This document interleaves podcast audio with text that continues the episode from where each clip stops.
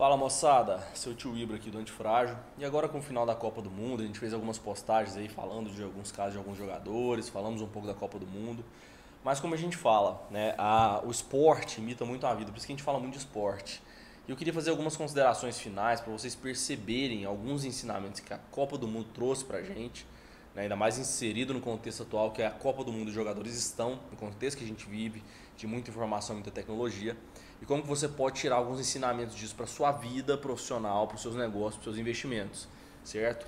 Então, assim, a primeira coisa que eu queria que você percebesse, perceba é o seguinte, primeira coisa, os times que foram bem foram os times que tinham uma liderança, certo? Tinha um líder dentro de campo, né? um ou dois, geralmente um, né? tem que estar centrado em alguém, que chama a responsabilidade, certo?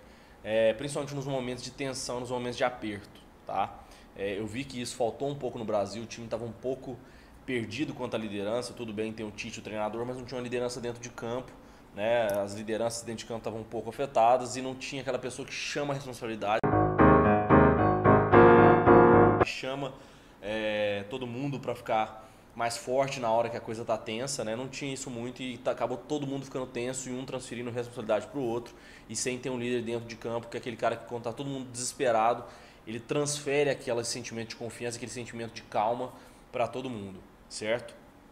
É, e também dentro disso, uma coisa legal dentro da liderança, é uma coisa que o Tite fez numa entrevista que a gente viu, que eu não sei se vocês viram, é que um dos jogos do Brasil, é, o Tite foi questionado sobre questão de arbitragem e ele não quis falar muito de arbitragem. Falou assim: ah, a gente vai ficar falando muito aqui de arbitragem porque é, já foi, não vou ficar gastando energia com coisas que já passaram, né? E vou gastar minha energia com coisas que a gente pode consertar, com o nosso futebol, com, é, analisando o adversário, etc. Essa é outra coisa que eu achei muito bacana. Porque dentro do meio de negócio, investimentos, etc., né? Tem uma parte que a gente chama de macroeconomia, né, que é questões de mercado, de crise política, crise econômica mundial, é, questões financeiras de, de concorrentes, do seu mercado em si, se ele está crescendo, se ele está caindo. E isso é importante a gente conhecer e analisar para se preparar contra riscos né, e aproveitar oportunidades, mas não para ficar transferindo culpa e ficar reclamando e ficar com mimimi em cima disso. Né? Tem muito empreendedor que faz isso, o cara fica culpando a crise, culpando o mercado, culpando a economia externa, culpando o concorrente, culpando a cultura da população que mudou, culpando um monte de coisa e isso não resolve nada, né?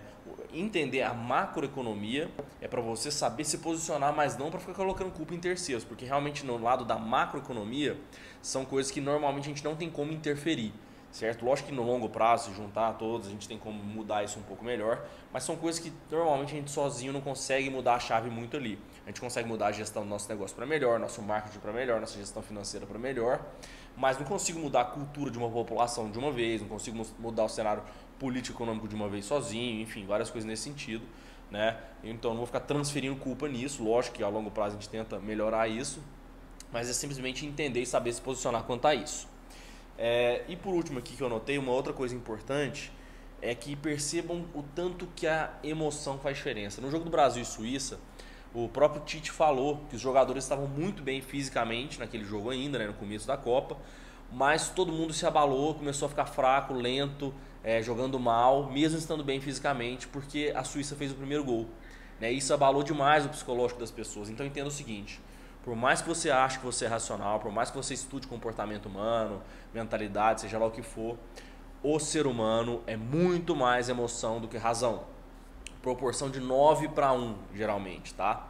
É de, de inconsciente versus consciente, de emoção versus razão. Nosso inconsciente é nove vezes maior do que o nosso consciente. Isso é para todo ser humano. Então, mais inteligente do que você tentar controlar todas as suas emoções e seu inconsciente é entender que eles são mais fortes que você e ficar esperto e precavido para que isso não te pegue de surpresa. Você perceba quando isso estiver acontecendo, entenda isso e tente reverter. Ou tente não tomar decisões ou assumir responsabilidades nesse dia que você não está com um consciente, é, um inconsciente abalando muito o seu consciente, a sua emoção abalando muito a sua razão, certo? Então essa é a maneira mais inteligente de se posicionar.